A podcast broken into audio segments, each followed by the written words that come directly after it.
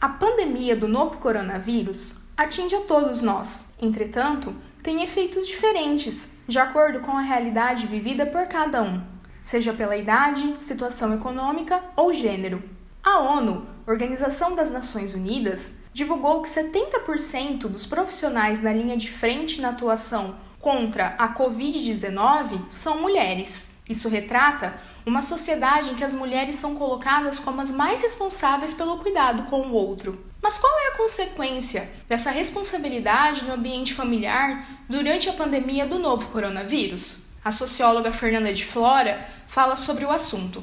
É nesse mesmo contexto que a gente tem também a associação entre a mulher e a domesticidade, de modo que caberia às mulheres o espaço da casa, da esfera privada, enquanto aos homens caberia o espaço público, a rua, o domínio da racionalidade, o que justificou, durante muito tempo, a exclusão das mulheres das decisões políticas. De todo modo, cabe observar que esse espaço reservado às mulheres historicamente vai adquirir uma centralidade ímpar no contexto da pandemia pandemia, quando milhões de indivíduos precisam estar em isolamento social, em casa, e ao mesmo tempo necessitam de cuidados. E quem é que oferece esse cuidado? Então, são as mulheres que possuem o papel predominante como cuidadoras, não apenas nas residências, mas também na assistência médica de primeira linha. A socióloga cita os dados divulgados pela ONU Mulheres, que relatam que dentro da população feminina mundial, as profissionais da saúde, as domésticas e as que trabalham no setor informal serão as mais afetadas pela pandemia.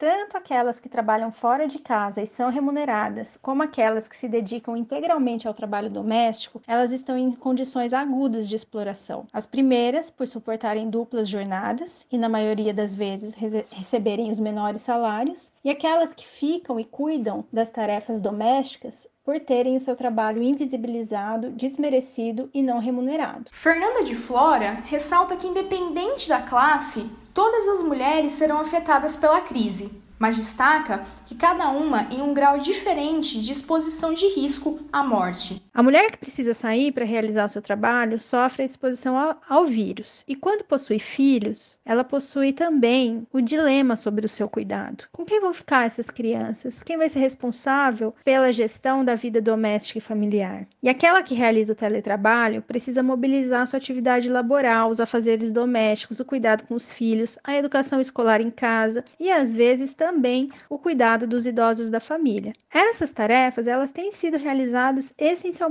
por mulheres. E mesmo nos casos onde há cooperação nas tarefas, mesmo a divisão destas tem gerado focos intensos de tensão. Então, se a gente pensa que antes da pandemia, os dados do IBGE do ano passado, por exemplo, já apontavam que as mulheres dedicavam muito mais tempo aos serviços domésticos, quase 19 horas em relação a pouco mais de 10 realizadas pelos homens, o cenário atual irá incrementar essa desigualdade, embora nós ainda não tenhamos os dados efetivamente em mãos em relação a essa desigualdade. Sueli Galhardi, gestora em serviço social da Secretaria de Políticas para as Mulheres em Londrina, fala da importância de notarmos os reflexos da pandemia sobre as relações sociais. A pandemia, ela só evidencia no mundo e especialmente no Brasil, as desigualdades sociais que nós vivemos numa sociedade que está estruturada e marcada pelo recorte das classes sociais, raça e etnia e gênero, e que em momentos como esse, elas só se agudizam essas desigualdades, elas só se evidenciam. Nós temos no Brasil uma desigualdade social e econômica muito grande, porque nós temos mais de 13 milhões de pessoas que vivem abaixo da linha de pobreza, mas dessas, a maioria são mulheres negras, pobres, mães, chefes de família, porque são trabalhadoras domésticas, em sua maioria, em trabalhos informais e que neste momento elas estão todas desamparadas pela legislação. Ela também fala sobre o impacto da sobrecarga de trabalho doméstico sobre as mulheres. Quando estão trabalhando formalmente, elas recebem os menores salários, as suas jornadas são duplas, triplas, quádruplas de trabalho, porque elas trabalham, além de o trabalho fora de casa, ela tem os filhos para dar conta, os afazeres domésticos e hoje, na epidemia, elas também cuidam dos doentes que não estão hospitalizados. Então, essa ação de cuidado que é da mulher, que recai sobre a mulher. A lei número 11.340 de 2006, mais conhecida como Maria da Penha,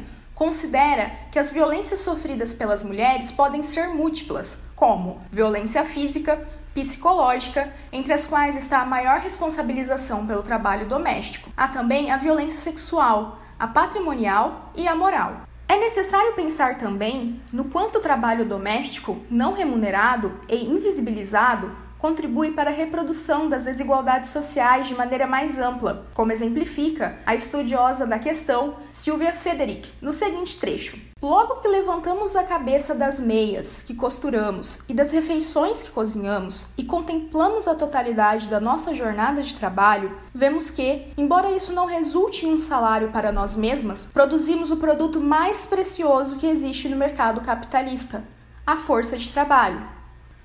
Todas as formas de violência devem ser combatidas e denunciadas. Franciele Rodrigues, para o Tecendo Redes.